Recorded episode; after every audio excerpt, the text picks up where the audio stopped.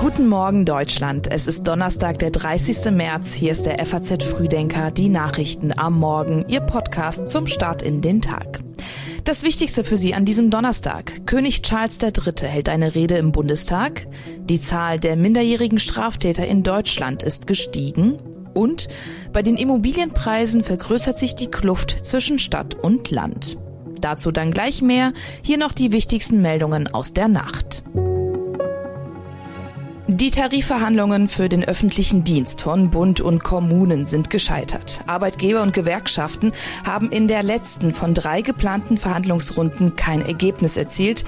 Jetzt werden Schlichter nach einer Lösung suchen. Beim Thema Unterbringung von Migranten hagelt es Kritik. CDU-Chef Friedrich Merz bezeichnet die Bundesregierung als tatenlos und die FDP-Bundesfraktion dringt darauf, die Flüchtlingszahlen einzudämmen. Und die Bundeswehr schrumpft. Das zweite Jahr in Folge sind laut einem Zeitungsbericht mehr Soldaten aus dem militärischen Dienst ausgeschieden, als neue dazugekommen. Die Texte für den FAZ Frühdenker Newsletter hat Sebastian Balster geschrieben. Mein Name ist Milena Fuhrmann. Guten Morgen.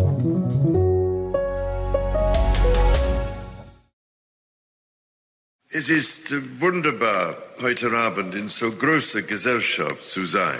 Und es ist schön von Ihnen, dass äh, Sie gekommen sind und mich nicht mit einem Dinner for One alleine lassen.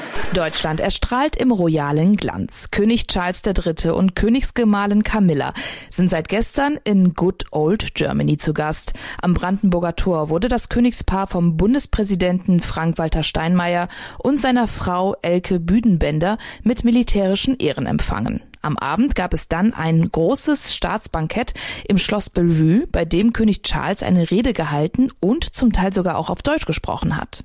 Ich habe festgestellt, dass ich tatsächlich mehr als 40 Mal in Deutschland gewesen bin. Darin zeigt sich natürlich, wie wichtig mir unsere Beziehungen sind. Aber auch, so fürchte ich, wie lange es mich schon gibt. Bundespräsident Steinmeier hat beim Bankett die enge Partnerschaft zwischen Großbritannien und Deutschland gewürdigt. Wir schauen unter veränderten Bedingungen und doch gemeinsam nach vorn.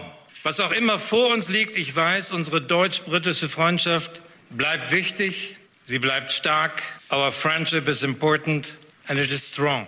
Heute wird Charles außerdem auch im Deutschen Bundestag sprechen. Die Rede des britischen Königs im Bundestag ist der politische Höhepunkt seiner dreitägigen Deutschlandreise und es ist auch das erste Mal überhaupt, dass ein Monarch im Parlament spricht. Nach seiner Rede im Bundestag geht es dann für Charles weiter nach Brandenburg. Dort wird er unter anderem Soldaten und Soldatinnen eines deutsch-britischen Pionierbataillons treffen. In Deutschland gibt es immer mehr Straftaten. Das zeigt eine bundesweite polizeiliche Statistik über die vergangenen Jahre.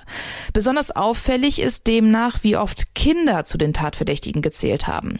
Bundesinnenministerin Nancy Faeser stellt die Kriminalstatistik heute in Berlin vor. Die Eckdaten aus der Statistik sind schon vorab publik geworden, als die Zeitung Welt am Sonntag als erste darüber berichtet hat. Demnach ist die Zahl der tatverdächtigen Kinder gegenüber 2019 um 27 Prozent auf rund 93.000 gestiegen. Die häufigsten Straftaten dabei von Kindern und Jugendlichen waren Diebstahl, Körperverletzung, Sachbeschädigung und Rauschgiftdelikte. Als neuen Trend nennt die Statistik, dass Schüler kinderpornografische Video- und Bilddateien in Chatgruppen verbreitet haben. Wer sich in München ein Haus kaufen möchte, der oder die muss deutschlandweit am tiefsten in die Tasche greifen.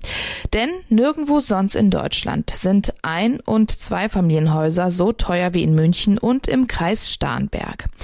Die Kaufpreise dort liegen mit fast 10.000 Euro pro Quadratmeter etwa zehnmal so hoch wie in den Landkreisen, wo es die deutschlandweit niedrigsten Preise gibt. Das alles geht aus einer Auswertung des Maklerunternehmens von Poll Immobilien hervor, die der FAZ bereits vorliegt.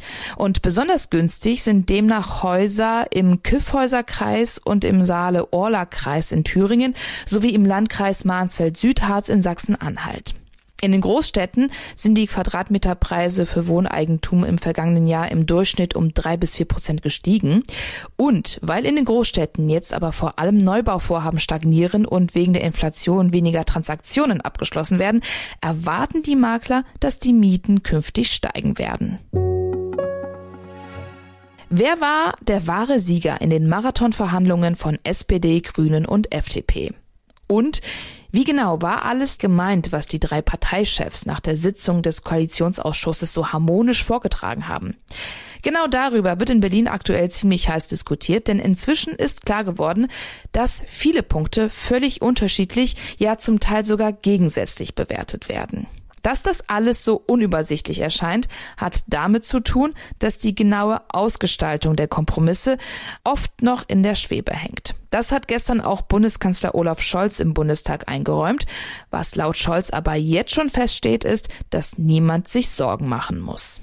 Da sich die großen Aufgaben der Klimawende nicht beschränken auf das, was ich gesagt habe, wird es auch im Bereich von Energieeffizienz und Gebäudeenergie pragmatische, sehr zugewandte Lösung geben im Hinblick auf die Anforderungen, die die Bürgerinnen und Bürger dafür haben. Niemand wird mit seinen Problemen alleine gelassen, sondern es wird allen die Möglichkeit gegeben, dass sie das schaffen können, was notwendig ist, damit wir als Land insgesamt klimaneutral werden. Vorerst legen aber vor allem FDP und Grüne die Dinge noch so aus, wie es ihnen passt. Es klingt also so, als wäre bald schon der nächste Koalitionsausschuss nötig. Die Deutsche Bahn legt heute ihren Geschäftsbericht für das vergangene Jahr vor und für die Zukunft kann das Unternehmen einen ziemlich warmen Geldregen vom Staat einplanen. Die Bahn ist es nämlich, die aus den Marathonberatungen des Koalitionsausschusses ohne Zweifel als Gewinnerin hervorgegangen ist. Ganze 45 Milliarden Euro hat die Bundesregierung für den Erhalt und Ausbau des Schienennetzes in den kommenden vier Jahren versprochen. Das Geld soll vor allem mit einer Erhöhung der Lkw-Maut auf Bundesstraßen eingenommen werden. Gegenüber dieser Ankündigung verblasst der Geschäftsbericht für das vergangene Jahr, den Bahnchef Lutz heute in Berlin vorstellen wird. Abzusehen ist, dass die Bahn nach den beiden finanziell desaströsen Corona-Jahren wieder einen Gewinn erwirtschaftet hat. Für das erste Halbjahr hatte der Staatskonzern einen Gewinn vor Steuern und Zinsen von 876 Millionen Euro verbucht.